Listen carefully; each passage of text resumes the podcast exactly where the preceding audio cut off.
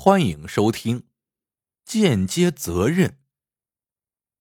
父亲的离奇死亡，母亲的闪烁其词，同学的欲言又止，被小心翼翼掩盖起来的真相究竟是什么？俗话说：“天有不测风云。”这一天，正在进行毕业实习的林倩突然接到了父亲病危住院的消息。他的头一下子懵了。父亲一向身体很好，平时连个感冒发烧都很少，怎么会突然生病呢？林倩也顾不上实习了，连夜买票赶回了家。到家一看，情况比预想的还要严重，满屋子都是亲友，母亲在一旁不断的啜泣。原来父亲已经送往殡仪馆了。丧事办得十分简朴。父亲单位只是象征性的送了几副花圈挽联，追悼会也开得异常简短，和父亲这个局办公室主任的身份极不相称，这让林倩充满了疑惑。他悄悄问过母亲和其他亲友，都说父亲是在楼顶喂鸽子时失足坠楼摔死的，可林倩在对方那闪烁其词的语气中，却似乎感到了一丝不安。办完丧事，林倩在家待了几天，见母亲情绪已日趋平静，便准备回去实习了。这天，她正在火车站查看车次，突然感到背后有双眼睛在盯着自己。转身一看，原来是位年轻的公安民警。再一打量，不禁惊奇的叫了起来：“张明，怎么是你呀？”张明是林倩高中时的同学。在省政法大学读书，现在被分配到本市的公安系统实习。张明见林倩左臂上的黑纱，忙关心的问：“这是？”我爸爸不在了。张明感到十分抱歉，说道：“真不好意思，不知伯父得的是什么病？”是一场意外。林倩简单说了一下意外的经过。当提到父亲的名字时，不知怎么，张明神色突然变得有些古怪。林倩马上问道：“有什么问题吗？”“没，没什么。”张明吞吞吐吐说道：“已经定案了呀。”可我觉得不应该是这样的。看到张明那欲言又止的样子，林倩更加证实了自己的怀疑。干脆一股脑儿的讲了出来。我爸一向做事谨慎，怎么会发生失足坠楼这种事情？听说公安部门做过鉴定，你肯定知道一些情况吧？其实那天我跟着刑警队去了怡园小区，只是……张明又吞吞吐吐了起来。什么？我爸不是在我家楼顶掉下来的？说着，林倩一把拽住张明的胳膊，不容置疑的追问着：“你一定要告诉我真相，不然我会遗憾终生的。”那，那好吧。张明犹豫了一下，说道：“伯父坠楼身亡不假，但的确不是在你家楼顶，而是从怡园小区五楼梁燕家的阳台掉下去的。”啊？怎么会是在小梁阿姨家？林倩不解的问了一句。要知道，梁燕是父亲办公室里的文员，长得风情万种，性感十足。可不知怎么，林倩就是对梁燕抱有戒心。她总觉得父亲看梁燕的那种眼神不对劲儿。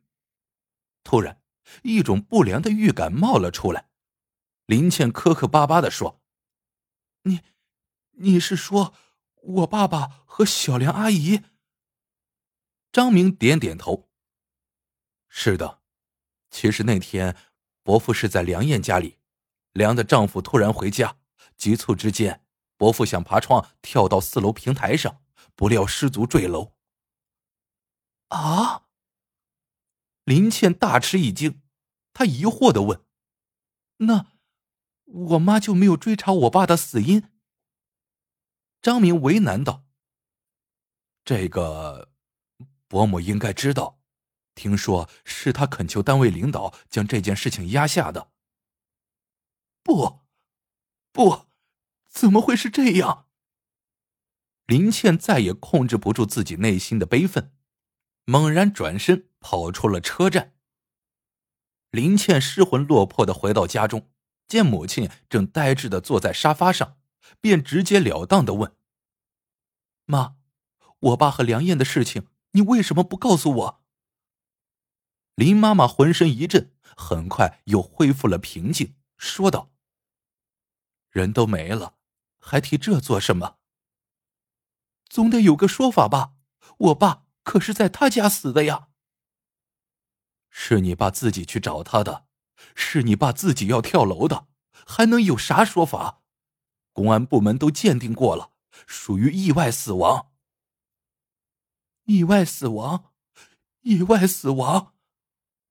林倩喃喃的嘟哝着，突然，她眼睛一亮：“妈，我爸不是办了人身意外保险吗？”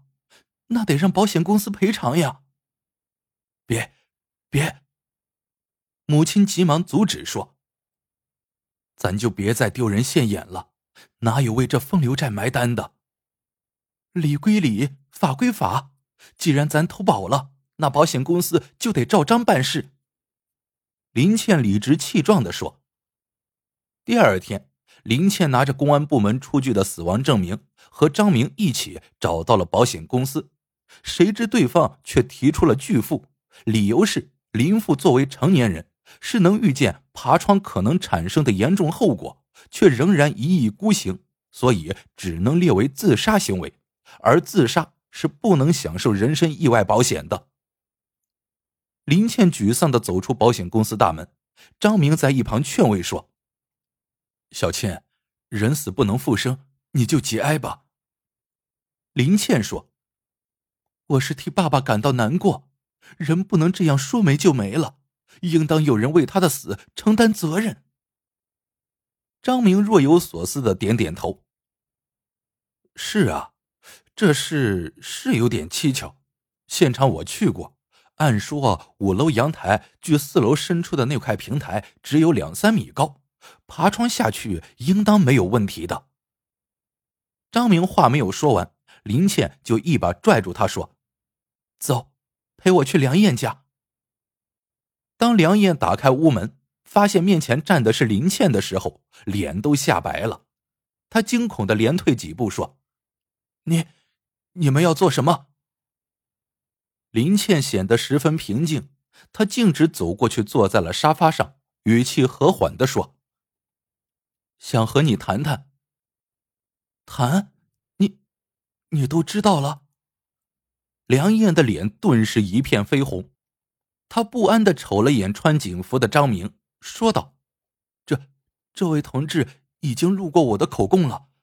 小倩，我和你爸爸是真心的，当，当然，我也知道这，这是不道德的。”林倩不耐烦的打断说：“我不想听你们这些破事，你就说说出事那天的经过。”那好，我老公说好去兰州出差的，谁知傍晚又突然回家了。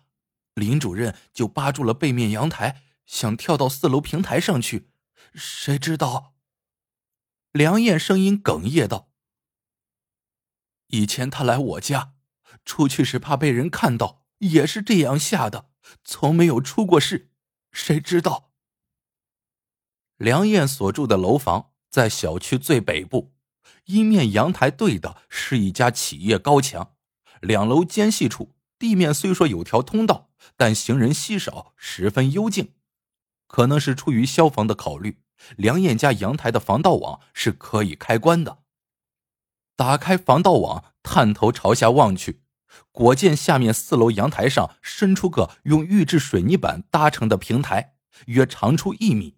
下面焊有铁架支撑，看起来十分牢固，估计是楼下主人用来放置花盆杂物的。张明随口问道：“这四楼住的是什么人？”梁燕的脸色顿时阴了下来，说道：“听说是个做生意的，仗着有几个臭钱，整日醉醺醺的，还爱说些不三不四的话，这里的人都不愿意搭理他。梁燕说罢，又取出一叠钱递给林倩。小倩，我知道你恨我，其实我也恨自己。如果那天我不叫你爸爸来，他也不会出事。这是我的一点小意思，请你交给嫂子，就说我，我对不起他。梁燕话没有说完，就被林倩一巴掌将钱打落在地上，她怒吼一声。谁稀罕你的臭钱？以后不许你再提我爸爸！说着，他一把扯起还在阳台上观察的张明，打开屋门就噔噔噔走了。二人来到楼下，林倩见张明还迟迟不愿离开，便没好气的说：“还没有在小妖精家里待够呀，走。”张明没有答话，却转身绕到了楼后，蹲在地上继续观察起来。林倩见地上有几粒发芽的黄豆，便奇怪的问：“这有什么好瞧的？”张明却轻轻摇了摇头，说道：“这里怎么会有这个？这有什么好奇怪的？还不是楼上晾豆子掉下的。”林倩不以为然的说：“是吗？”张明兴奋的站起身：“如果真是这样的话。”那就找到为伯父埋单的人了。他见林倩一副不解的样子，便解释说：“你想呀，如果按梁燕所讲的，伯父曾多次从四楼平台下楼，从没有出过事情，那这次为什么会有意外呢？可是，假如伯父跳到了正晾晒的黄豆上，是呀，我怎么没有想到呢？”梁燕连连点头。可转念一想，又说：“四楼肯承认吗？就算他承认，人家也不是有意的，为这事埋单，不是太冤枉了吗？”但如果这个假设成立的话，那就属于正儿八经的意外事故了，可以让保险公司埋单呀。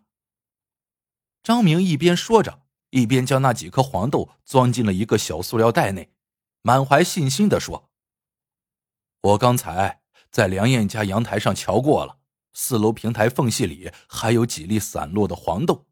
如果和这几粒发芽的品种相同，就不怕他不承认了。接下来几天，在公安部门配合调查下，四楼住户承认自己曾在那违章搭建的平台上晾晒过黄豆。这一下林倩父亲坠楼身亡之谜总算是云开雾散了。为息事宁人。四楼住户主动承担部分责任，并当场交纳了罚款，而保险公司也根据相关条款进行了赔偿。林倩也由衷的向张明表示了谢意。谁知张明却紧皱眉头，若有所思的说：“我怎么觉得这事情并没有这么简单呢？”林倩正要发问，手机响了起来，电话是梁燕打来的。约他和张明到茶馆一叙，说有重要情况通报。林倩刚要拒绝，张明急忙拦住他，说道：“别，我正想找他呢。”几日不见，梁燕显得憔悴了许多。他一见到林倩，就暗淡的说：“我们离婚了。”你这是自作自受。林倩没好气的问：“你约我们来，就是为了说这个？”不，我想谈谈四楼那个姓赵的。我觉得林主任的死应当与他有关。说说看。张明突然来了兴致。梁燕沉默了一下，说出了一件往事。那是一个炎热的夜晚，正在熟睡的梁燕突然感觉有人在抚弄自己的身体。她本以为是出差回家的丈夫。便没好气的用手划拉了一下，却感觉有些异常，猛然一个机灵醒了过来。他拉亮台灯，这才发现面前站的是楼下的赵某。只见他满身酒气的嬉笑道：“宝贝儿，我来陪陪你。”梁燕慌忙用被单遮住自己，厉声喝道：“你，你是怎么进来的？”你那个林主任怎么下去的，我就能怎么上来。我不能白搭这座鹊桥呀。赵某嬉皮笑脸的凑到了梁燕跟前，宝贝儿，我想死你了。滚！你要再不滚，我可要喊了。梁燕一边大喊，一边惊恐的缩到角落。你喊吧，把邻居招来才好呢。我就把你和姓林的事全抖出来。赵某正要肆无忌惮的扑向梁燕，却忽听楼下传来一阵沉重的脚步声，知道是梁燕的丈夫出差回来了，于是便恶狠狠的抛下一句威胁的话，然后拉开窗户，顺着事先搭好的梯子爬了下去。为了怕赵某狗急跳墙实施报复。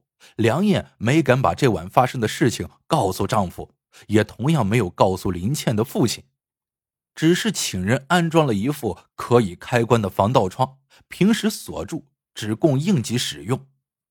那天傍晚，林倩的父亲就是打开防盗网下去的，不料竟出了意外。